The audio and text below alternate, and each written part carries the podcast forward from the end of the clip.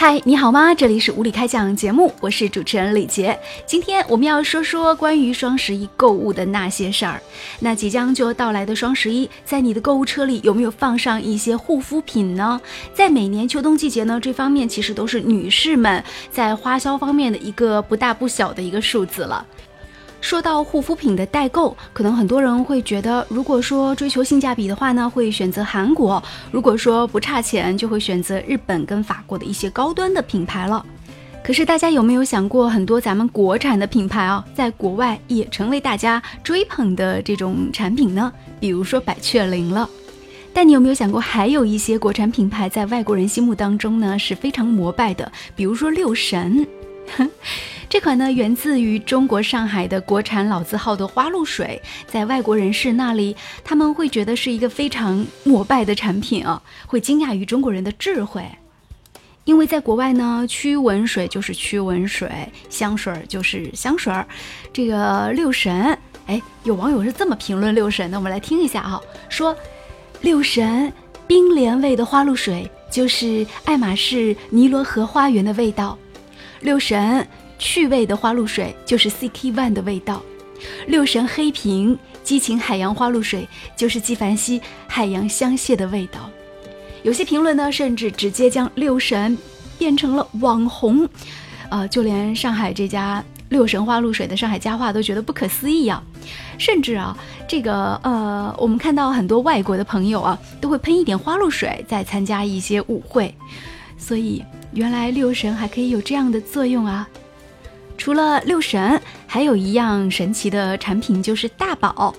呃，大宝在日本的地位是堪比资生堂在中国。大宝明天见，大宝天天见。在国内九块九就可以在超市里买上一瓶大宝了，而在美国，大宝的平均售价呢是六美金，约合人民币四十元。呃，不仅是这样，在日本一瓶大宝的定价呢更是高达两千日元以上，折合人民币是一百二十元左右，身价。翻了不止十倍，大宝在国内被定义为低端的护肤品，而在日本，大宝的地位是堪比资生堂，绝对是可以跻身中端护肤品的行列的。很多日本人来到中国旅游，就会带一大堆的大宝回去，毕竟只要花十分之一的价格。而在网上，有网友是这么评价大宝的：他说，完美的丝滑，还有说是全世界最好用的产品。除了大宝。还有百雀羚，像百雀羚的蓝罐，在国外身价就炒到了十几倍啊！什么叫蓝罐啊？我们看到这个百雀羚的蓝罐面霜，在淘宝上的最低价格呢是五块钱一盒，但是在英国亚马逊的平台上，你要花十三点五英镑才能买到，约合人民币一百二十元。想想看，我们拿中国产品到外国去代购，是不是也可以赚一大笔钱呢？翻了二十倍哦！其实，像妮维雅的蓝罐在中国也才卖四十块钱，啊，不知道百雀羚能否授权我做海外市场的代理呢？实际上，随着中国国力的不断增强，呃，我们中国人的很多这个化妆品的研究技术已经是比国外还要好了。